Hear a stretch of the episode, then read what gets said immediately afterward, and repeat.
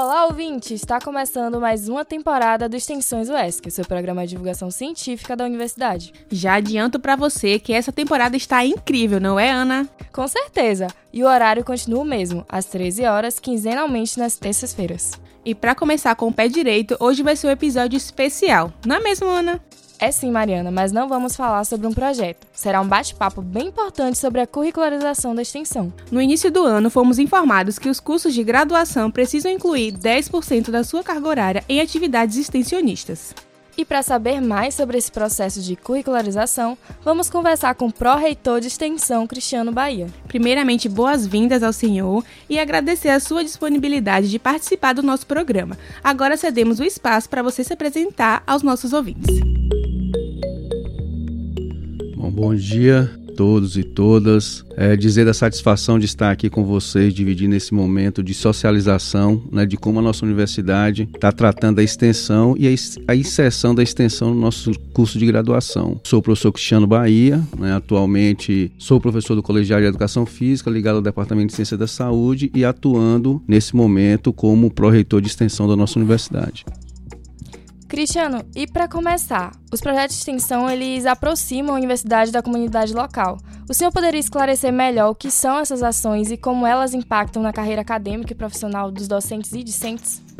Bom, a extensão ela é uma, uma, ação interdisciplinar que tem o objetivo principal de fazer a integração entre a comunidade e o serviço. Então, tudo aquilo que nós produzimos no ensino, na pesquisa, na extensão e na inovação é de colocar essa produção científica à disposição da comunidade. Atualmente, a nossa instituição tem em torno de 290 ações extensionistas ou atividades extensionistas. Essas atividades elas se dividem em programas, projetos, cursos, eventos que sempre nós estamos fazendo essa integração com a comunidade. Então, a comunidade visita a universidade e a universidade também né, vai até a, a comunidade, aos nossos municípios da área de abrangência, para tentar levar aquilo que é produzido dentro da nossa universidade. Então, é uma ação que envolve diretamente e indiretamente docentes, discentes, né, os nossos colaboradores externos, a comunidade externa, todos aqueles que têm o papel de estreitar esses laços entre a universidade e a comunidade. Então, a extensão é o momento que a universidade abre as suas portas e se coloca à disposição da nossa comunidade para estar tá conversando, para estar tá dialogando, para estar tá formando, né, dentro daquilo que é produzido aqui internamente.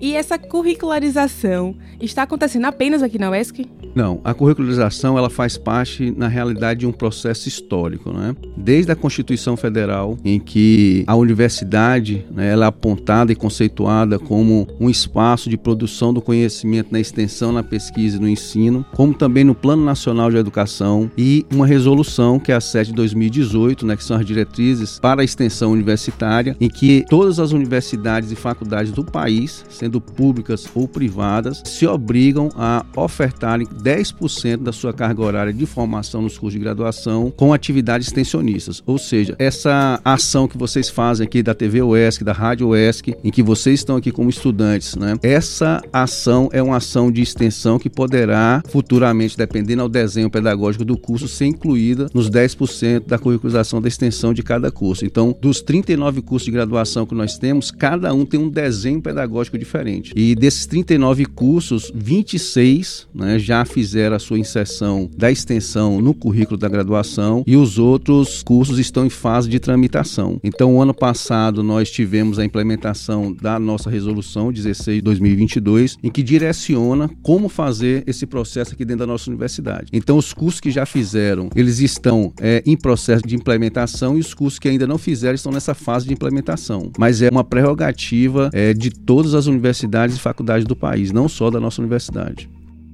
E isso vai justamente para a próxima pergunta, que como os diferentes cursos daqui da universidade, eles podem desenvolver de forma prática essa curricularização de extensão e como vai ser esse lançamento de carga horária no Sagres? É, cada curso né, tem a sua autonomia pedagógica. Dentro dessa autonomia pedagógica e da especificidade de cada curso, há um desenho em que foi pensado e de como fazer essa curricularização da extensão.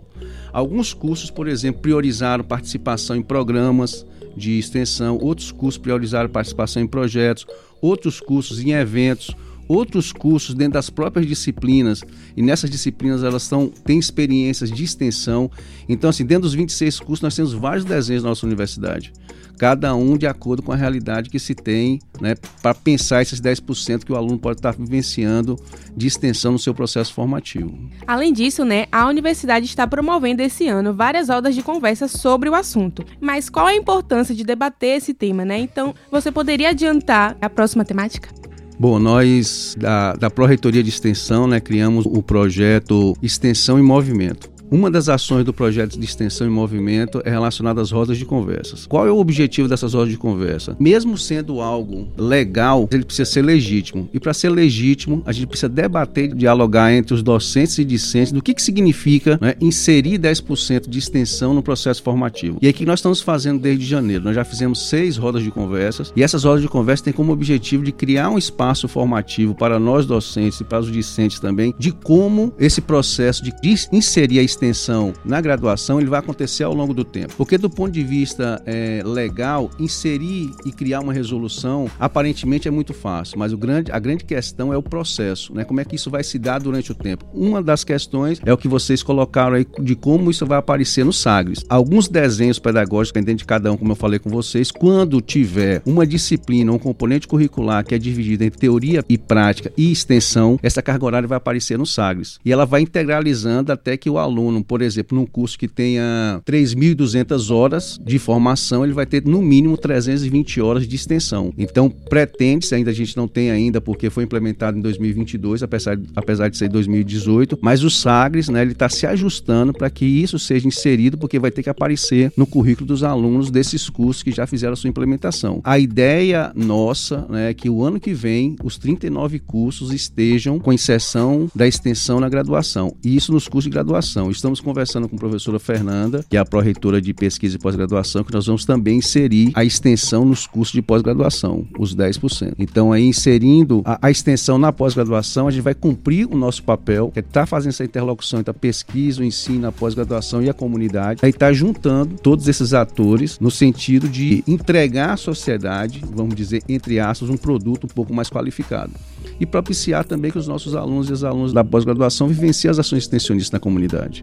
Bacana, professor. Então vamos reforçar o nosso agradecimento a você e muito obrigado também a você, ouvinte, que ficou até aqui. E se perdeu o episódio anterior, é só ficar sintonizado na nossa programação através do aplicativo Rádio ESC para usuários Android e Rádiosnet para quem usa iPhone. Lembrando que o programa continua indo ao ar quinzenalmente toda terça-feira e podendo ser escutado através do Spotify e do Deezer. É isso aí, pessoal. Até o próximo Extensões UESC.